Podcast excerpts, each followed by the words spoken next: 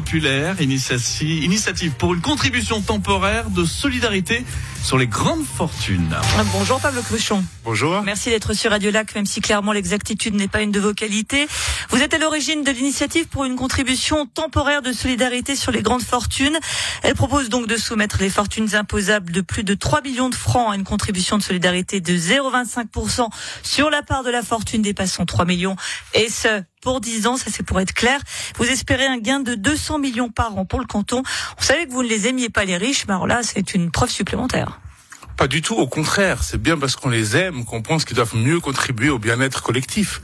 Euh, plaisanterie mise à part, évidemment. Nous sommes dans une période de crise où on sort de la crise du Covid, où on est dans une crise euh, financière aussi, où il y a de l'inflation qui impacte, il y a la guerre en Europe.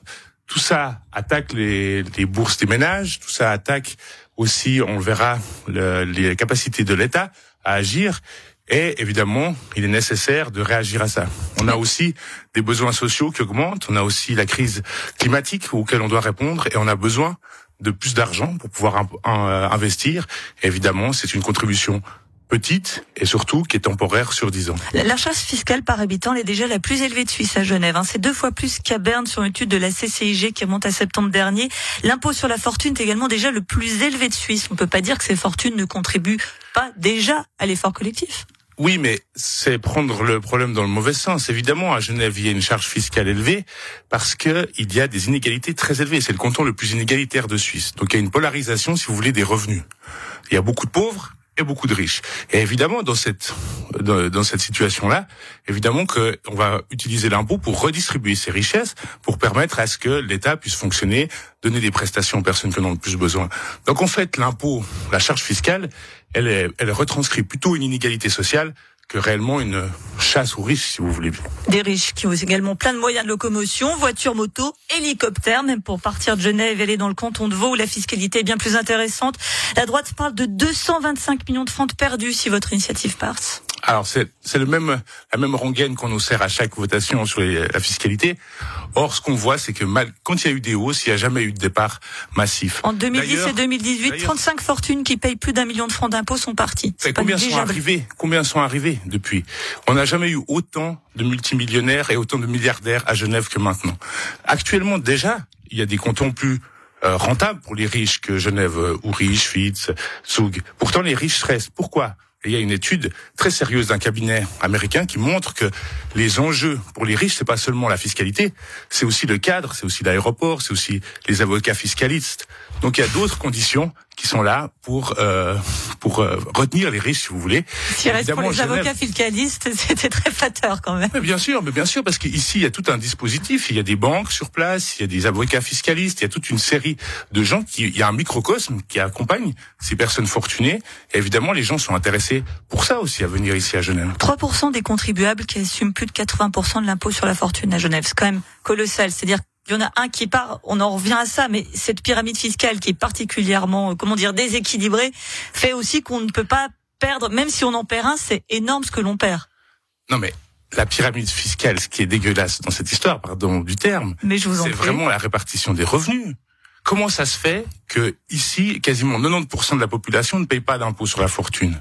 Parce qu'on n'a pas de fortune. Moi, j'en ai pas, je peux pas déclarer de la fortune.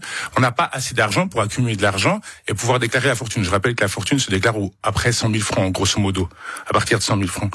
L'écrasante majorité de la population ne peut pas. Or, il y a des super riches qui augmentent leur richesse. Regardez les statistiques depuis ces dernières années. La crise Covid a fait que aggraver ça. Les riches se sont super enrichis pendant cette période-là. Et donc évidemment qu'il y a une pyramide fiscale qui est déséquilibrée. Et l'impôt est justement là pour corriger cette polarisation-là. Plus il y a d'écart entre les richesses, plus l'impôt devra corriger ça et permettre une redistribution. Par ailleurs, je m'excuse, mais les riches bénéficient aussi du service public, bénéficient aussi de ce qui sort, d'avoir des infrastructures de qualité, des écoles de qualité, des routes de qualité. Tout ça, c'est les impôts qui financent et évidemment, les riches contribue, mais en bénéficie aussi. Un mot des comptes du canton de Genève en 2022. Excédent record de 727 millions de francs. Le problème, c'est donc pas de percevoir de l'argent, mais bien de comment il est dépensé, Pablo Cruchon. Parce qu'on en a de l'argent. Non, mais on en a de l'argent. Oui. Quand on a un excédent de 727 millions. Le, les comptes, euh, les exercices budgétaires sont une arnaque. Pourquoi? Parce que décidément c'est dégueulasse, une arnaque. Eh oui, c'est une arnaque. Il faut dire les choses comme elles sont. C'est une arnaque. Depuis des années, la droite et les autres réduisent massivement les budgets. Ils disent faut pas dépenser, on n'a pas assez d'argent. À chaque budget, c'est la même rengaine. Donc artificiellement, on baisse les budgets on baisse les prestations. Et évidemment, après, quand on a les comptes, on dit, oh, regardez, il y a des excédents. Et qu'est-ce qu'il y a quand on a des excédents? Ah, il y a trop d'impôts qui arrivent, donc ça veut dire qu'il faut baisser les impôts. C'est ça, c'est une logique artificielle qu'on a créée pour pouvoir justifier des baisses d'impôts. Or, c'est pas vrai. Combien de besoins sociaux non couverts actuellement à Genève?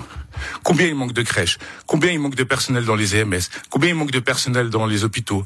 Combien il manque d'infrastructures parascolaires? Tout ça, tous ces besoins non couverts, ces besoins sociaux non couverts, c'est parce qu'on a réduit année après année les prestations et n'a pas suivi le rythme des besoins sociaux qui ont augmenté à Genève.